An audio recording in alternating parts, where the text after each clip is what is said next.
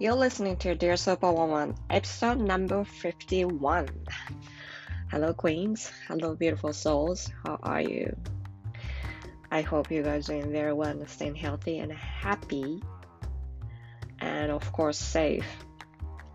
これをですね、録音しているのが3月の21日日曜日なんですけど、もうすぐリリースなんですけどね、このエピソード。 19日、3月、日本時間の19日だったと思うんですけど、地震ありましたよね。で、なんかこの地震の前、前日ぐらいですね、なんか結構大きな地震があるかもしれないって、この私のサイキック師匠からメッセージがあって、日本の人は気をつけてくださいって言ってたんですよね。でやっぱり残念ながら、やっぱり地震があって、宮城県沖であったんだと思ったんですけど、宮城県、宮城県周辺の方たち、ご無事でしょうか？皆さんのご無事を祈っています。で、ね、最近このニューヨークシティとか、私の住むニューヨークシティ郊外のロングアイランドでも、アジア人に対するヘイトクライムが増えてるんですよね。で、私が住んでいるところは、このインターナショナルな街ではあるので、いろんな人がいるんですね。まあ、インド人の方とか、中東の他の中東系の方とか、あとは韓国人とかアジア人の方とかも結構いるんです。なので、比較的ここは大丈夫なんですけど、車で10分先行ったらもう結構 red light district って言って、あの、もともとそのトランプの支持者が多いところなんですよ。で、昨日は、あの、一人でちょっと天気が良かったんで散歩に行ったんですけど、30分くらいかな。やっぱりなんとなくこう、後ろを振り返りながら歩いてたんですよね。でなんかそんな風に思う、なんかこの国っていうかこのニューヨークでね、ニューヨークシティって結構その人種が雑多なので、本当にいっぱいいるので、そういう危険は比較的少ないとは言われつつも、ニューヨークシティでこの間、そのアジア人の男性が顔を切りつけられるとかっていう、その事件とかもあったりとかして、結構深刻なんですね。で、でもこういう時にやっぱり、そのもちろんで、私もアジア人の女性がやっぱりこのサングラスかけてマスクして、で、フードかぶって、なんかこう身を隠すようにして歩いてる人を見かけたりとかするんですよ。で、私自身はその電車に乗って、そのマンハッタンの会社にとか行ったりとかするんで、そんなに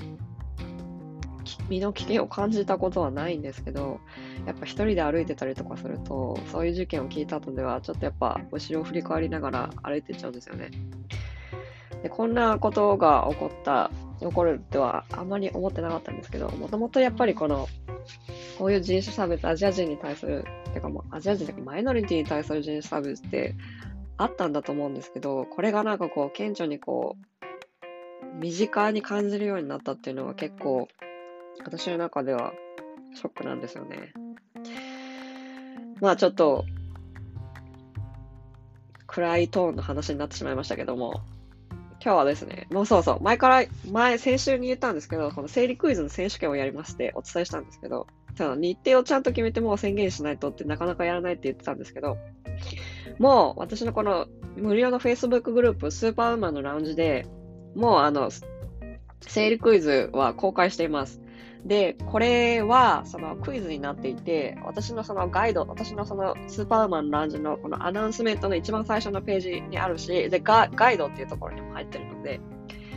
ぜひ入ってください。ぜひそこから入ってですね、クイズ試してみてください。で、これの解説を3月の27日土曜日の午後8時から行い、ライブでやります。で、優勝者にはですね、てかこの最高得点とか、まあそれもそうなんですが、最高得点者にですね、フェミニストの T シャツはアメリカから、アメリカからお送りしますので、ぜひぜひお越しください。で、このスーパーウーマンのランジはです、ではですね、インスタでも、このポッドキャストでも言ってない結構詳しい栄養素や生理のお話をしていますので、生理クイズ選手権もうやりたくなくてもですね、ぜひお越しください。そうですね。来週、ちょ来週後半ぐらいには、ビーガンと生理についてお話ししようかなと思っています。で、やっぱビーガンはですね、あの賛否両論なんです。生理、ホリスティックに生理を解決する上ではね。で、これ、もちろんそのビーガンがダメって言ってるんじゃなくて、ビーガンでちょっとやってみて気分が良くなったりとかする人ももちろんいらっしゃるので、これはちょっと公平に、公平の視点からお話ししたいと思います。で、えっと、そう、生理痛や生理痛不順でお困りの方たちのために栄養面をサポートする上でですね、お買い物リストを無料で配っています。この PDF は私のインスタグラムからゲットできるので、ぜひぜひお持ちになってください。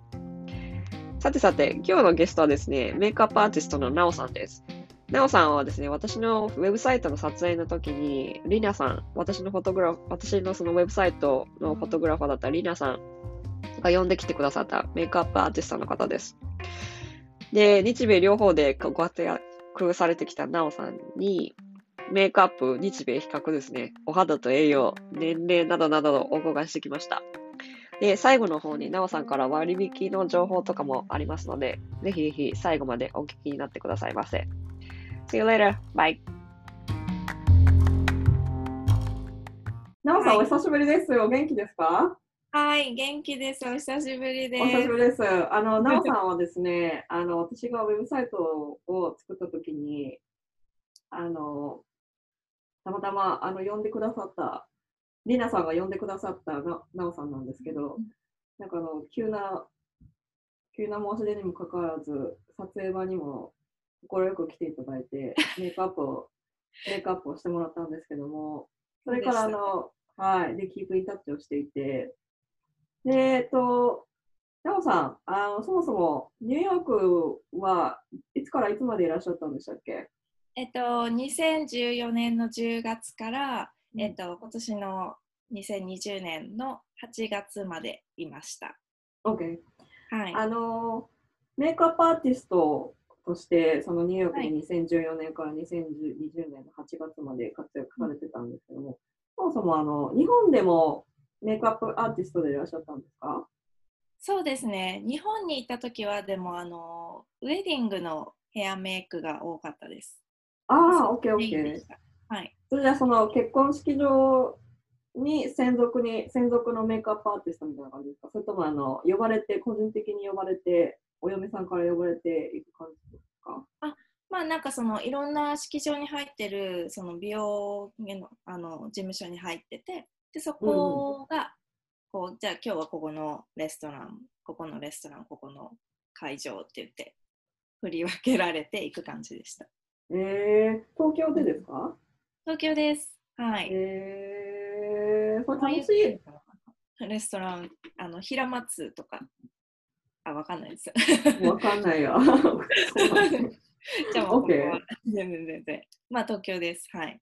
えー、で、あの、どうしてそのメイクアップアーティストにを目指すきっかけ、どういう感じでメイクアップアーティストになろうっていうふうに、で、お仕事を始めようっていうどういう経緯だったんですか？えー、どうしてだったかな？でもなんかあのメイクですごいなんかこう女性がすごい気持ちが変わるなってなんか自信が持てたりとか、うん、あのちょっとこう自分が明るくなれたりとかポジティブになれたりするなっていうのをなんかこう感じて、うん、でそれから目指した感じですね。えー、学校とか、うん、学校とかあるんですよね？あ、ありますあります。美容学校に行きました、一応。日本の。美容学校行って、はい、で、えっ、ー、と、ニューヨークのメイクの学校に、今もないんですけど、うん、まあ、ホームステイしつつ、その学校に行きましたね。へえー、メイクアップアーティストの学校って、大体どうはい、どういうことを習うんですか？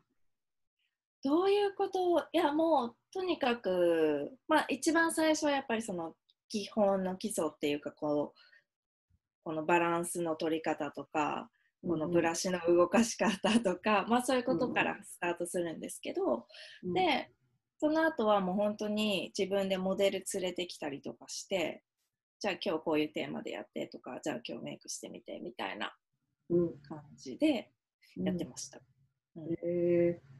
多分アメリカのメイクと日本のメイクってだいぶ違うじゃない、そうですね。違いますね。で、アメリカ人の骨格とその日本人のまあ平均的な顔としても骨格とかが違うじゃない？はい。で、どういう違いを学んだんですか、そこで、やっぱり。えーアメリカの、例えばだ一般的にですけど、アメリカのそのメイクアップって、私の印象ですけど、はい。アメリカ人のメイクアップってとにかくこう、オーラじゃない。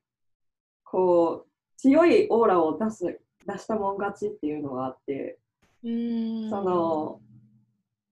例えば私の勝手なイメージだと、マック、マックのあの化粧品のマックみたいにバーンって前に出して、ガーってこうオーラが強いものがいいんだけど、はい。日本日本のメイクアップってこういかにこ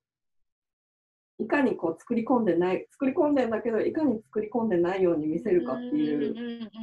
美学がある気がしてだいぶ違うそね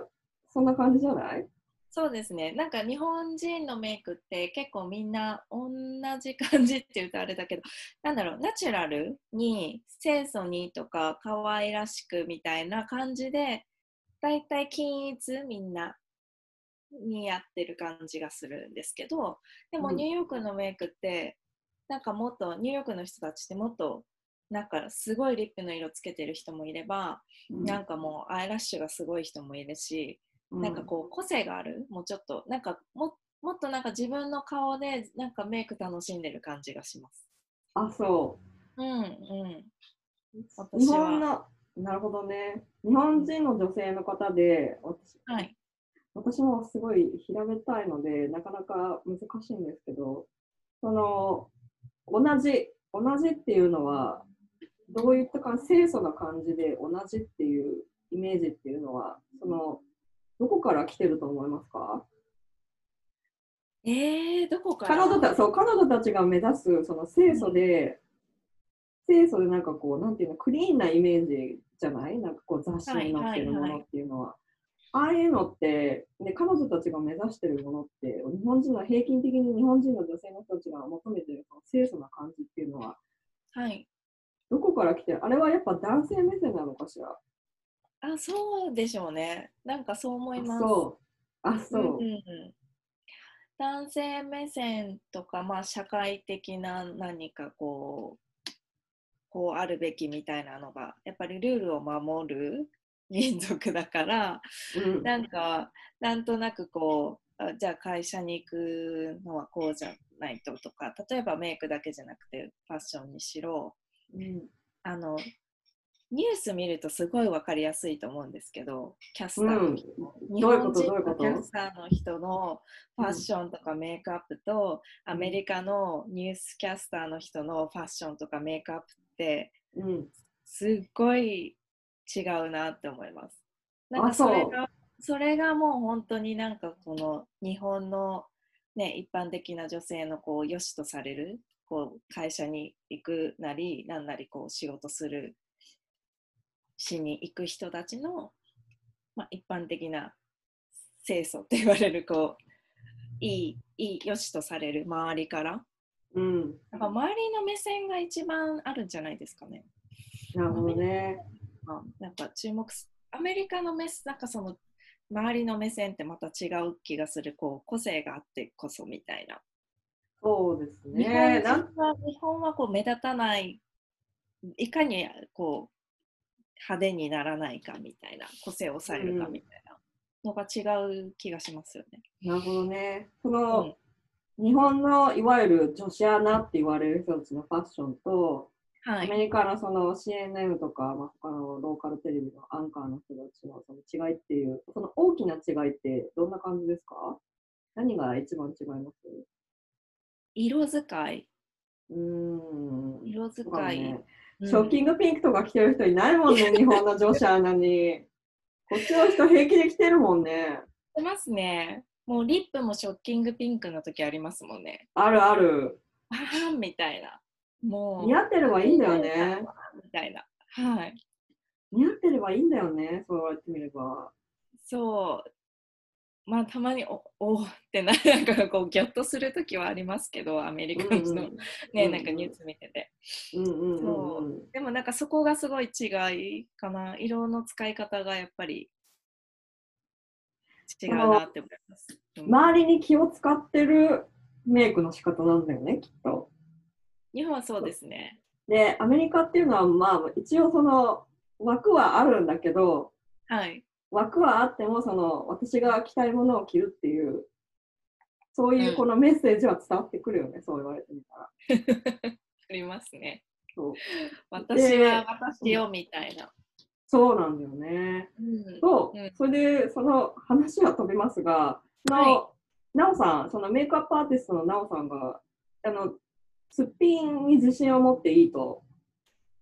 はいおっしゃってましたけれども、どうしてそのメイクアップアーティストでメイクをいろいろ勉強されてきたなおさんがすっぴんに自信を持っていいと提唱されているのか、私は興味があります。なんかまあすっぴんっていうか、まあ、肌のことなんですけどその素肌、うん、なんかこう結構こう隠すことに一生懸命だなってみんな。なんかこうそういう人が多い気がするんですよね、なんかこうん。う日本人のひ日本のメイクを見てると。結構なんかうん。ニューヨークってもうすごいナチュラルな人はすごいもう何も塗らないしうん、素肌ですっぴんでの人とかも結構多いかなと思うんですけど。うん、うん、でもなんかこう日本はやっぱりこうなんだろう。本当にこうファンデーションとかすごい大事にしてる感じがするんですよね。うん、でもそれってなんていうのかな。まああの最初に私がこうなんかこう肌のことをすごいいろいろ勉強し始めたきっかけっていうのがうん、なんかこうタバコを吸ってマック食べてる人があもう肌が荒れてるから皮膚科行かなきゃみたいな感じで言ってたんですよ。でもおいおいおいみたいな。うん、そう。でもなんかそれでやっぱりその人はお肌すごいファンデーション分厚く塗ってたしやっぱりその,、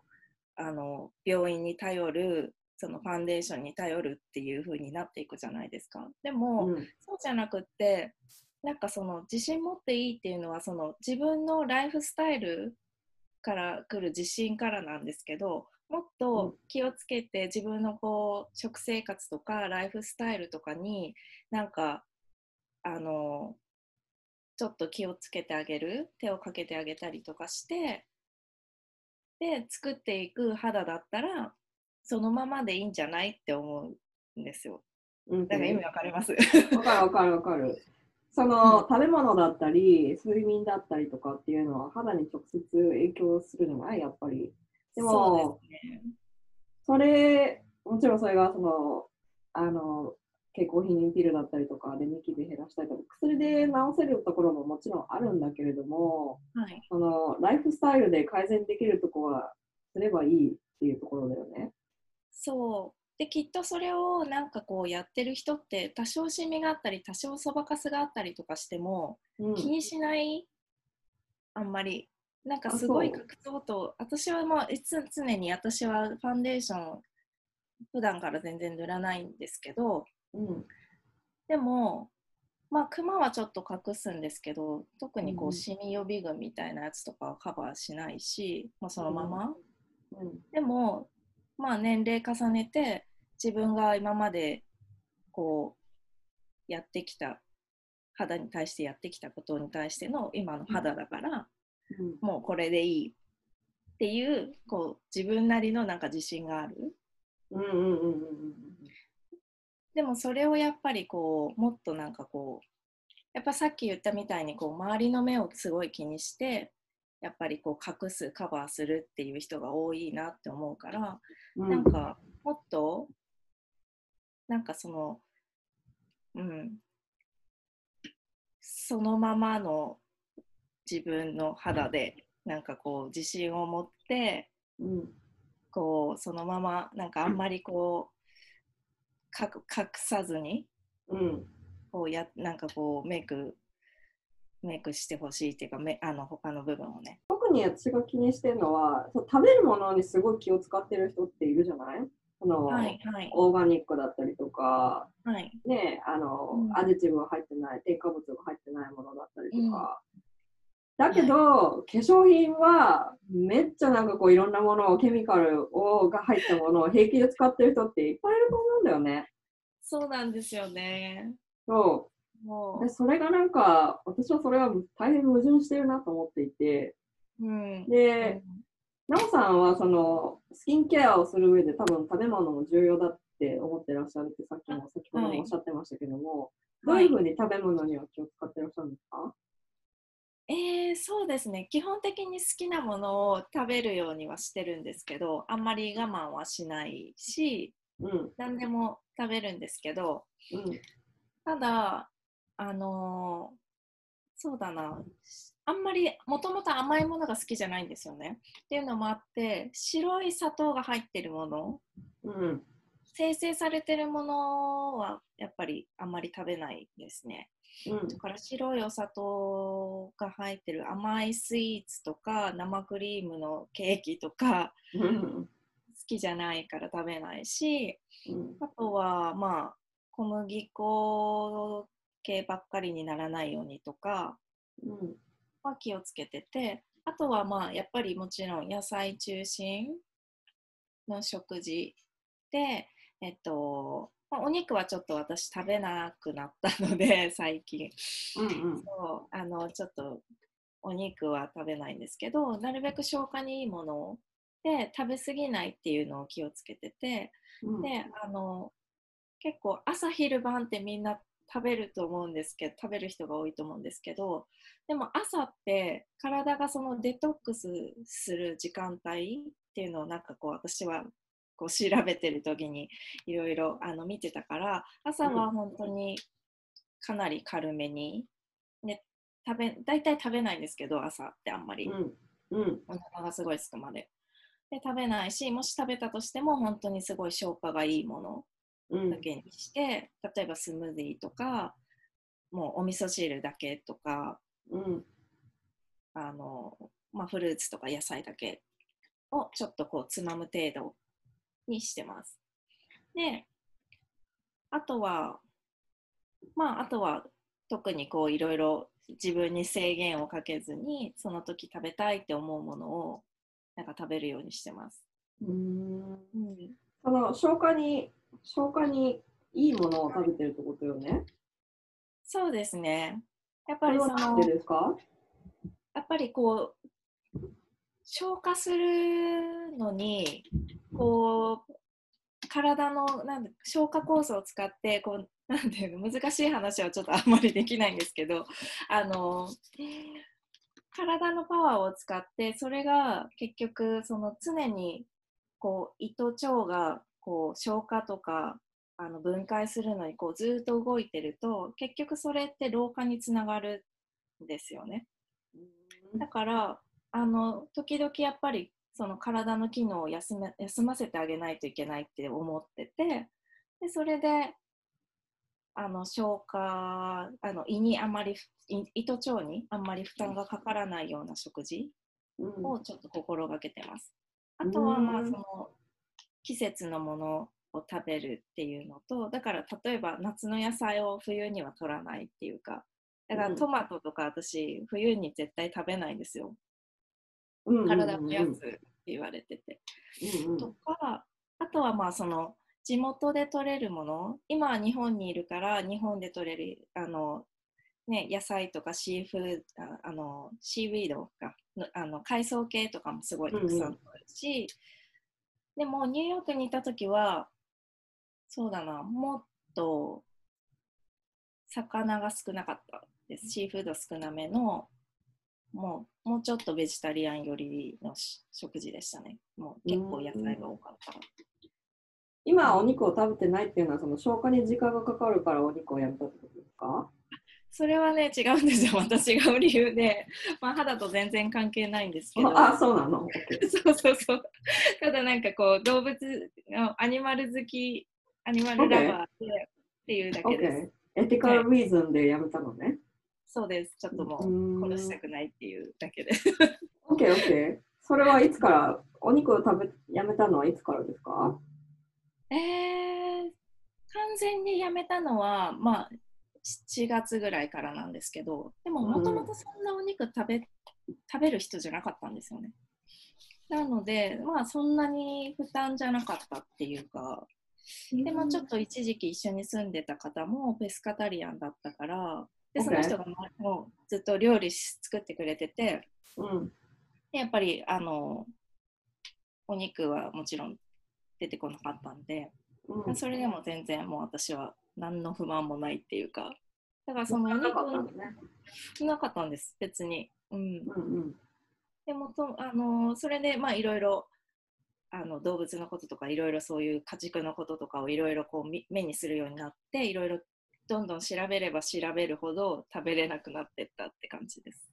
なるほどね。結果それがまあ肌に私はいや肌とか体にとっていいっていうのもあの分かってる分かったから自分の中でねだからまあ、へえ。これはちょっと続け続けてまあ続けようかなと思ってうーん。なんか変化ありました？お肉やめてから。あの体が軽いです、うーん。常にやっぱ体軽いのと疲れにくいっていうのはありますかねあ、そうんなんう。かこううんよううん。にやっぱりお肉とかも好きなように食べてた時はやっぱりちょっとなんか体その時に比べると、うん、今の方が軽やかというか、はい、あとなんかこう顔はすっきりして気がしすっきりすっきりしてきた気はします。うん。なんかそんな感じします。そうなんかしまって、みなんかやすあのそれが結果的にダイエットにつながったかどうかは分かんないんですけど、まあ、うん痩せた、うん痩せたねってすごい言われますね、最近。それはいいことなの？なおさんにとって。私にとっては、まあ、これ今、今結構ベスト体重です。あ、そう。へーはいはい、そう、私はその肉をやめた時、ヴィーガンになってた時があって、前もはの前のあのポッドキャストでヴィーガンの方と話したあ時に、ーはい、うんはい言いましたけど、体調壊したんですよ。で、はいはいはい貧血になって、生理も止まったんですよ、やっぱり。なんかこ人それぞれだと思うんですよ、これ本当に。なんかこう、ヴィーガンって今、なんとなくこう、日本で流行りだしたでしょ？いろいろなんかこう見てると。ですね。うんはい。で、ベジタリアンじゃなくてビーガンがなんか流行ってきてる気がするよね。で、リそうリソさんと話した時にも言ったんですけど、はい。一気に、パタって一気に全部やめてビーガンに一気になると、絶対体壊すんですよ。これはもう、これはもう経験上絶対そうで、うん、はいだからなんかこう、一つずつやめていくっていうのはいいんだと思うんですけど、私にとっては、私の体にとってはお肉は必要なもので、だけど、はいどうやら乳製品は私の体にとって良くないっていうのがなんとなく分かってきて、最お近。ーなるほど、うんなるほど。で、消化に良くないのと、多分その、はい乳体、乳糖不対、乳糖不対症か。なので、その乳製品食べるとお腹がゴロゴロするっていう感じになってきちゃうんですよね。で、でなおさんは、あの、ウェブサイトをご覧にいただご覧、なおさんのそのウェブサイトにいただければわかると思うんですけど、この肌、肌のそのケミカルフリーのそのものを、商品をあると思うんです、商品があると思うんですけども、なおさんがそのケミカルフリーにこだわる理由っていうのは何なんですか？なんかもともとの始まりはあの日本の震災大震災があってあの放射能の関係なんですけど、うん。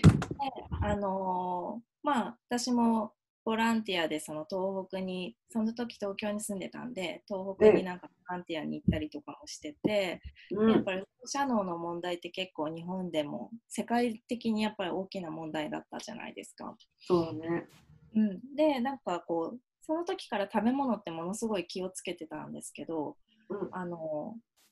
誰かが教えてくれたのがその食べ物口から入ったもの例えば何かその放射能を浴びたものだったりとかケミカルなものを口から入れると例えばあの便だったりおしっこだったりでこう汗とかであのデトックスはしやすい。けれども例えば肌から肌を浸透してこう入ったケミカルなものってあの血管とかを通ってそのままこう居続けるなんかデトックスしづらいのになんでみんな食べ物ばっかりを気にしてその水だったりとかか顔につけるものだったりとかを気にしないのかなって言ってた人がいたんですよ。うん。でそれであなるほどと思っていろいろなんかそのコスメのこととかも調べるようになってそしたらやっぱり、あのそういうこうケミカルフリーのコスメとかもいろいろナチュラル系のコスメとかもどんどん出始めてうんで私もそのニューヨークに来た時にその時まではまああのまあ一応オーガニックって書いてある化粧水とかをまあ日本から持ってきて使ってはいていたんですけどやっぱりこう、まあ毎回こう日本から持ってくるのも大変ででまあこっちで、ね、にあこっちでっていうかニューヨークで探してたんですよね。なんかこうオーガニックでナチュラル系のものでなんかバシャバシャ使えるもの。私は結構うん。化粧水大事な人なんで、うん化粧水をバシャバシャ使いたい人だったから、うん。いっぱい使えてナチュラル系でって思って探してって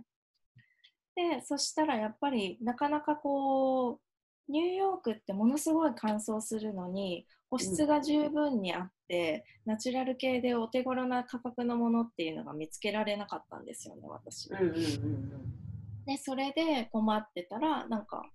まあ作ったらっていう誰かの一声があってうんあじゃあじゃああそっかと思ってでそれから作り始めた感じですよね。へえ。うん、まあなんかす自分でやっぱりこう作ってるんで、まあ、すごい安心して使えるしなんかそんなケミカルなものも入れてないしうんそうだから肌から浸透していくものまあねメイクアップアーティストだから例えばこうあのアイシャドウだったりファンデーションだりだったりとか全てをそのナチュラルなものにしていくっていうのって結構難しいんですけど、まあ、仕事道具として、でもその一番最初に肌につけるスキンケアだったらできるかなと思って。うんうんうんうん。それは別になんか色がつくわけでもないしなんかその次にするメイクに影響するものではないからあのスキンケアだけはナチュラルなものを使っ自分も使いたかったしあのすごいたくさんメイクをされるモデルさんにもやっぱりそういう安心なもの安心できるものを使ってやっぱ使ってあげたいなって思ったのがやっぱきっかけですよね。なるほどね。うん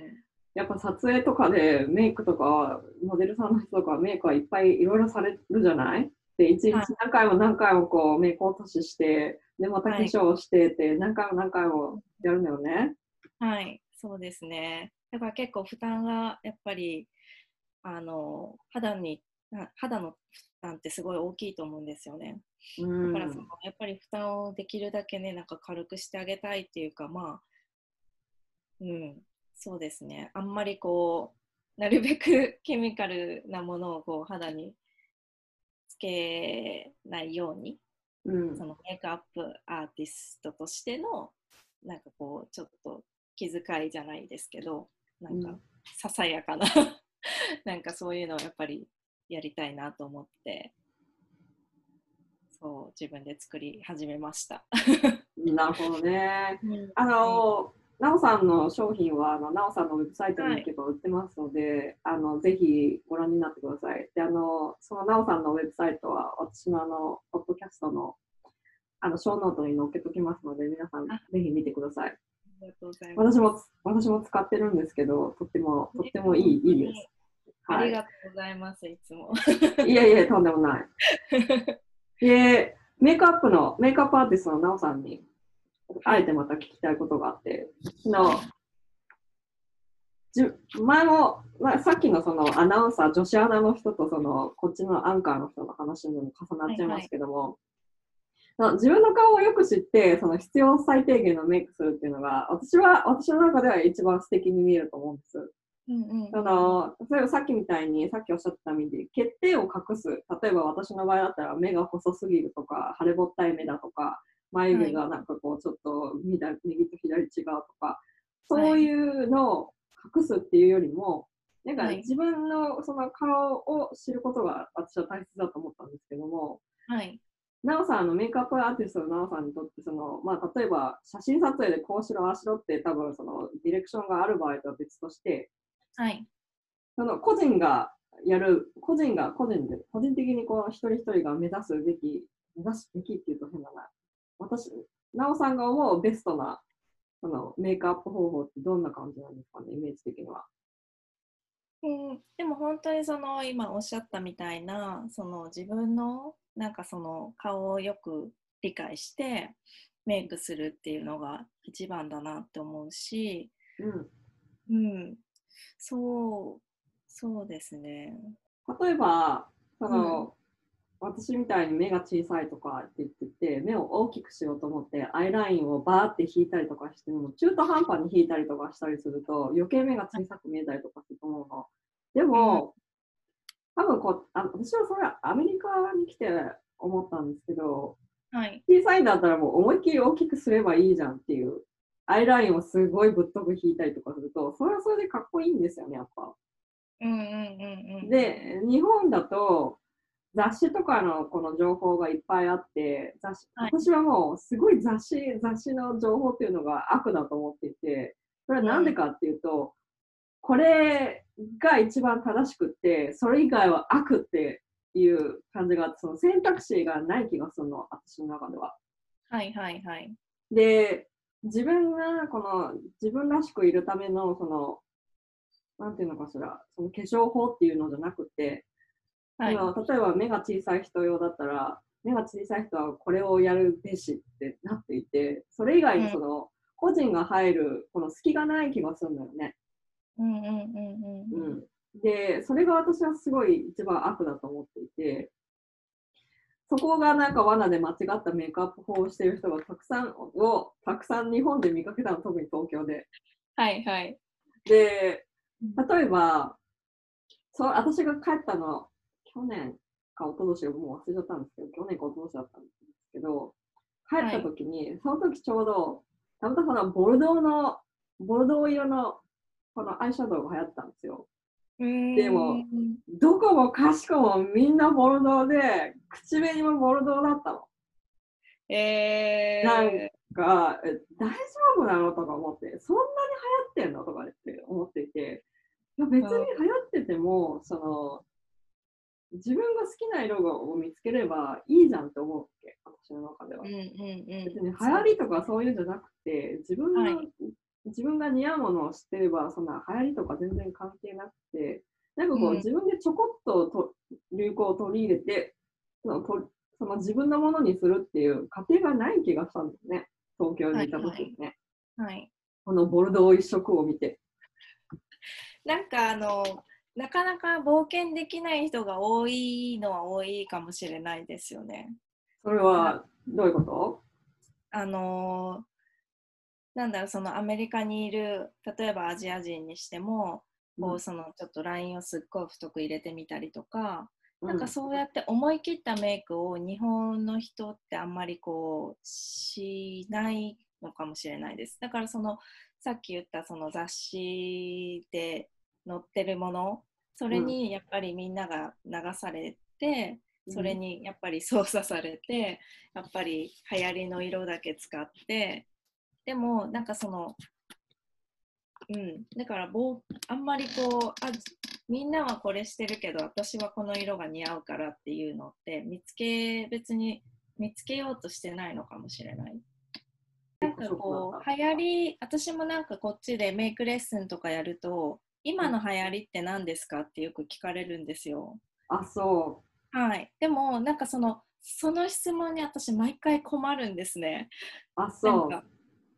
まあ流行りは確かに流行りっていうのがあるのはあるけどでもそれがあなたに似合うかどうかはわからないしあなたの別の魅力ってはまた別のメイクの仕方かもあ引きだ魅力を引き出せるののってまた別のメイク法かもしれないしうん。っていうのがあるからの流行り今の流行りってどんな感じですかって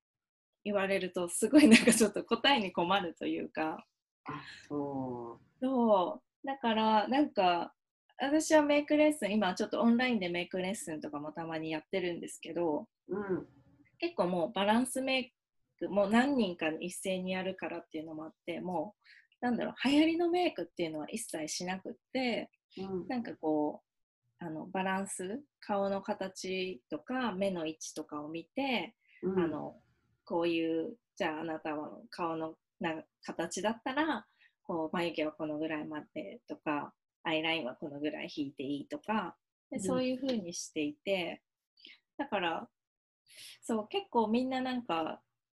流行りとか流行流行になんかすごいこう流されやすくってなんかもっと自分のねなんかその顔をもっと観察じゃないですけど自分のなんかどうや似合う色とかあの目の形とかで、冒険してみてもいいかなって思うんですけどねなんか。目が細い人は細い人なりのメイクって多分ねあると思うんですよね。なんかうん。日本、日本で多分すごい目がすごい細い人ってどうやったら大きく見せれますかって絶対聞かれるんですよね。うん。でも細いんだったらもっとシャープにもっとクールに見せる方法って誰も聞かない？あ、そはい。からなんかでもそれを多分ニューヨークでニューヨークのアジア人の人だったら多分、なんかそのシャープのシャープな目をもっとこうクールにかっこよく作るんじゃないかなって作ってる人がいる気がします。う。あ、そうん。そう。多分ねそのうん。う。自分の気に入らないところは欠点って思ってる人が多いんだよ、多分。うん。自分の顔で。はいはい。うん。それ、自分の気に入らないところイコール欠点って思ってるけど、はいはい。他人から見たらそれがかっこいいっていう、その、うん。発想転換がないのかなって今話を聞いてて思ったかも。なんかこう日本ではそうかもしれないけど世界に出ると本当は違うんだよっていうところじゃないですかね多分日本のメイクしか日本の人から見られる自分っていうのしか多分知らないとやっぱり本当はなんかシャープな目の細い目の人がなんかニューヨークで本当はめっちゃモテるとか めっちゃなんかアジアンビューティービューティーだみたいな感じで本当はあ実はかっこいいって言ってモデルとかでもめっちゃなんかすっごいめっちゃアジアな顔の人がすごいやっぱり売れもしねなんか結構売れてるとかっていうのってあると思うんですよね。うん。なるほどね。もアメリカとかだと多分その、顔全体が、その、ストライキングかどうかよね。う、うん、その、全体のバランスがストライキングかっていうのが重要なんであって、で日本はいかにこう、ぼやかすかっていう感じだとうんうん思う。うんそのストライキングじゃなくて、いかにその、なんていうのかしら、その、個性を生かすわけじゃないんだけど、なんかいかにこの焦点をこう、ぼやかすかっていうのがなんかポイントのような気がしてた、私はね。うんうん、なんか全体的にふわっとしてますよね。ファッションもメイクも。そう、もう私もあの、ゆるふわがすごい嫌いなの。私もなんか日本で買い物できないなって思って。I hate it! 本当に、もうすごいあの、ゆるふわっていうのがもう、よすごい嫌いなの。でもめっちゃ多いんですよ。で、全部ベージュとか、なんかこう、ブラウン系とか、なんか、そんな色が多いんですよ、そして。あ、服、服ってこと？服の服とか化粧、うんあ、オッケーオッケでー。メイクも、メイクもやっぱり、ブラウン系がもう無難ですよね。なんかあんまり、あんまり冒険してカラー使ってる人ってやっぱりいないし、全体的にやっぱりこう、本当に無難なとこ行くっていうか、ふわっとしたメイクも、メイクも服もゆるふわな感じですかね。もったいないよね。そう。もったいないと思うもったいないとかありますね。うん。で、なおさん、これから今後はどういう展開でご活躍の予定でしょうか？えー、そうですね。なんか自分の商品とかももうちょっとこう日本で展開していけるように開発して大きくしていきたいなっていうのもあるし、やっぱり、り女性ってなんかあの出産だったりとかそのいろいろあって働きに行けないタイミングって人生の中である人ってあると思うんですよね。うんだからその時のためにそうなんか私の商品をつのこのビジネスってやっぱそのその時用のなんかこうバックアップみたいなところもあって、うん。うん、なんかその女性だから女性その子供ができてる女性が自宅でできるような仕事も今後作っていきたいって思ってるしうん。だからななんて言うんだろうちょっとそのコスメあの自分の商品のビジビジネスはちょっとやっぱり大きくしたいなって思い思ってますね。なるほどね。うんあの、 one on one でメイクレメイクアップレッスン、 Zoom でやったりやったりとかしてるんですね？あそうですね今はちょっとグループレッスンやらせてもらってるんですけど、OK。まあ、でもたまにあの、まあ、依頼があれば全然 Zoom で one on one でもできます。うーん。グループレッスンはだいたい月にどれくらいやってるんですか？それはですね、なんかあの、それまたちょっと、なんだろう、別の企業さんのいろんなヨガとかが入ってる中の一環として、こうなんか私のフェイシャル、あのフェイシャルマッサージのクラスがこうボコボコって入ってて、うんっ。ていう感じだから週に2回それはやってて、まあ、そうそれはその企業さんのあれに入らないと受けれないんですけどあ、そうなんだ。個人でなおさんやってたりしないの？個人でね今後ちょっと今考えてますね。え、なんで私、私のところにいる人たちとやったらいいのに？あぜひぜひなんかえ、じゃあ、え、ちょっと待って、じゃあ、リスナーの人、リスナーの人になんかこう、はい。グループレッスンとかやったりとかしますか？できますよね？あできますよ。例えばそまあ。のグループレッスンって何人、何人ぐらいまで OK なんですか？うーんメイクだとやっぱり3人とかがいいと思うんですけどね。本3人当。まで。ただ OK ただフェイシャルマッサージだけとかスキンケアだけとかだったらもっと人数増えても5人ぐらいまで大丈夫です。うーん。メイクアップを学びたい人は、その、なおさんのところに、その、まあ、インスタグラムの DM とかで送って、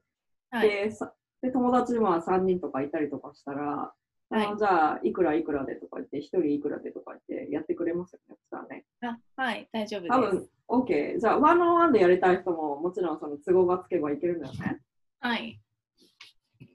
OK。じゃあ、その人たちは何を用意したらいいんですか？まあ、まあ、お金以外によ。はい。それはまあ、あのー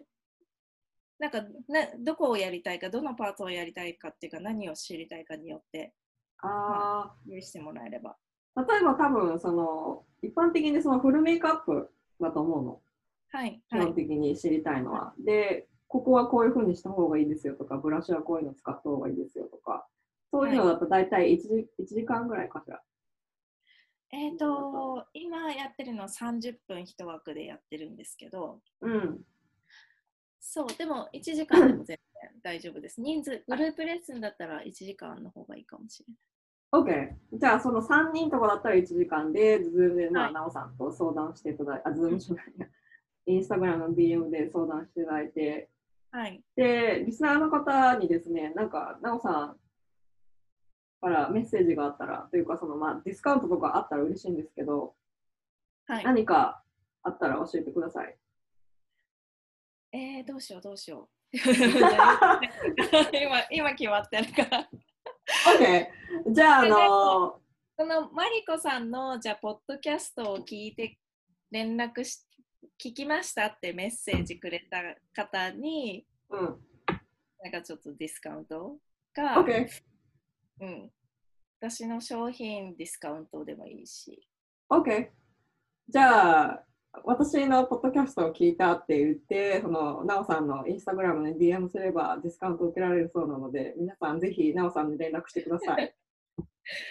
お待ちしてます。はい。今日はありがとうございました。はい、ありがとうございました。